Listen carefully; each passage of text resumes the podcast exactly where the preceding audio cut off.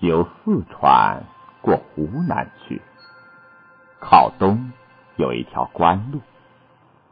这官路将近湘西边境，到了一个地方，名为茶洞的小山城时，有一小溪，西边有座白色小塔，塔下住了一户单独的人家。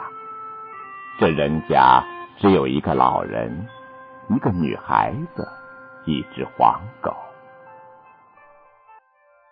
小溪流下去，绕山阻流，约三里便汇入茶洞的大河。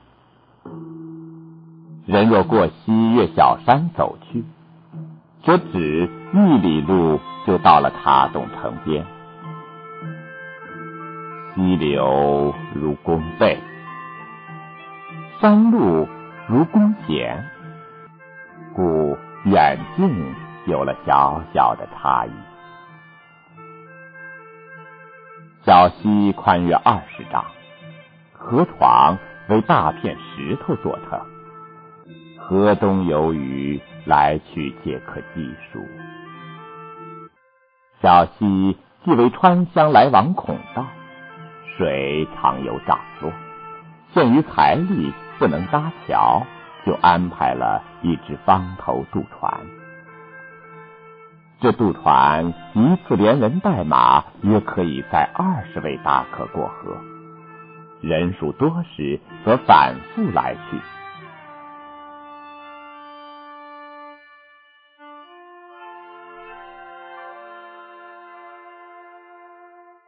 管理着渡船的。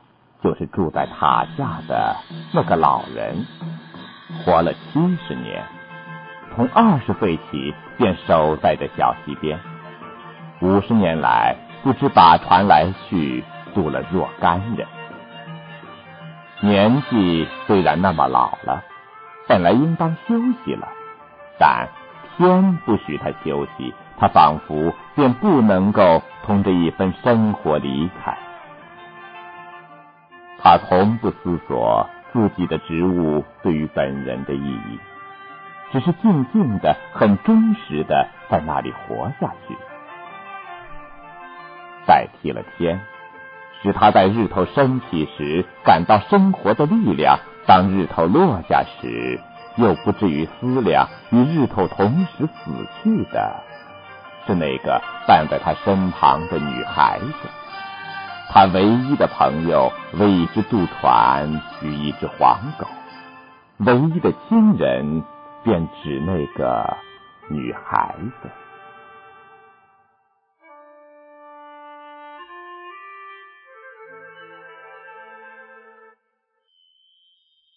女孩子的母亲，老船夫的独生女，十五年前同一个茶洞军人很秘密的。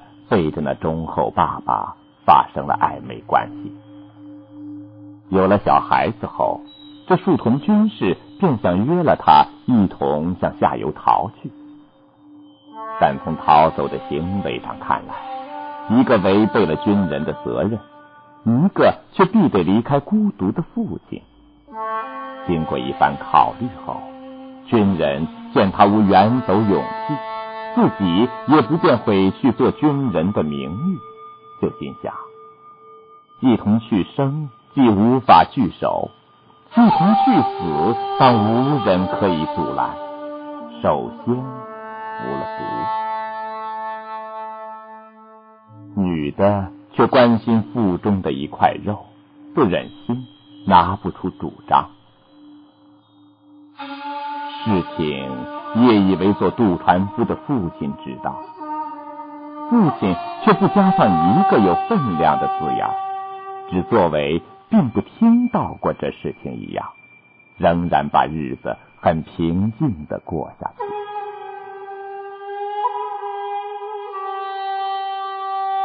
女儿一面怀了羞惭，一面却怀了怜悯，仍守在父亲身边。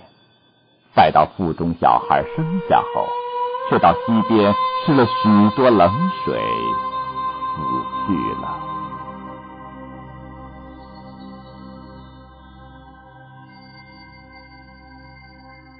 在一种近于奇迹中，这遗孤居然已长大成人，一转眼间便十三岁了。为了住处两山多黄竹，褪色逼人而来，老船夫随便为这可怜的孤雏拾取了一个近身的名字，叫做翠翠。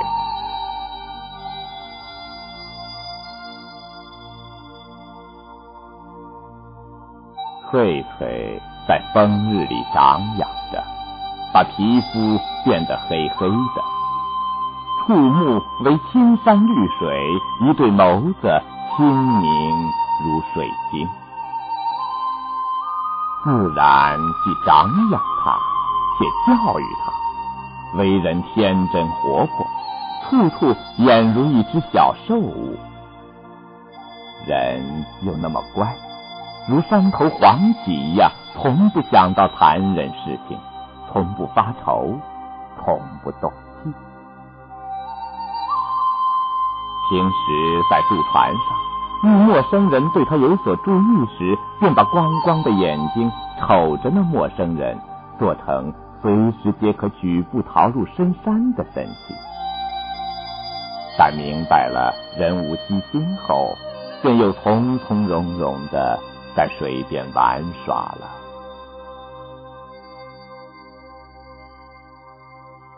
老船夫不论晴雨，必守在船头。有人过渡时，便略弯着腰，双手援引了竹篮，把船横渡过小溪。有时疲倦了，躺在临溪大石上睡着了。人在隔岸招手喊过渡。翠翠不让祖父起身，就跳下船去，很敏捷的替祖父把路人渡过溪，一切也溜沙在行，从不误事。有时又和祖父黄狗一同在船上过渡时，和祖父一同动手。船将近岸边，祖父正向客人招呼。慢点儿，慢点儿时，那只黄狗便口衔绳子，最先一跃而上，却俨然懂得如何方为尽职似的，把船绳紧衔着拖船拢岸。风日清和的天气，无人过渡，阵日长闲。祖父同翠翠便坐在门前大岩石上晒太阳，或把一段木头从高处向水中抛去，促使身边的黄狗自岩石高处跃下，把木头衔回来；或翠翠与黄狗也张着耳朵听祖父说些城中多年以前的战争故事；或。祖父同翠翠两人各把小竹做成的竖笛奏在嘴边，吹着迎亲送女的曲子。过渡人来了，老船夫放下了竹管，独自跟到船边去横溪渡人。在岩上的一个舰船开动时，于是锐声喊着：“爷爷，爷爷，你听我吹，你唱。”爷爷到溪中央，便很快乐的唱起来，哑哑的声音同竹管声震荡在寂静空气里，溪中仿佛也热闹了一些。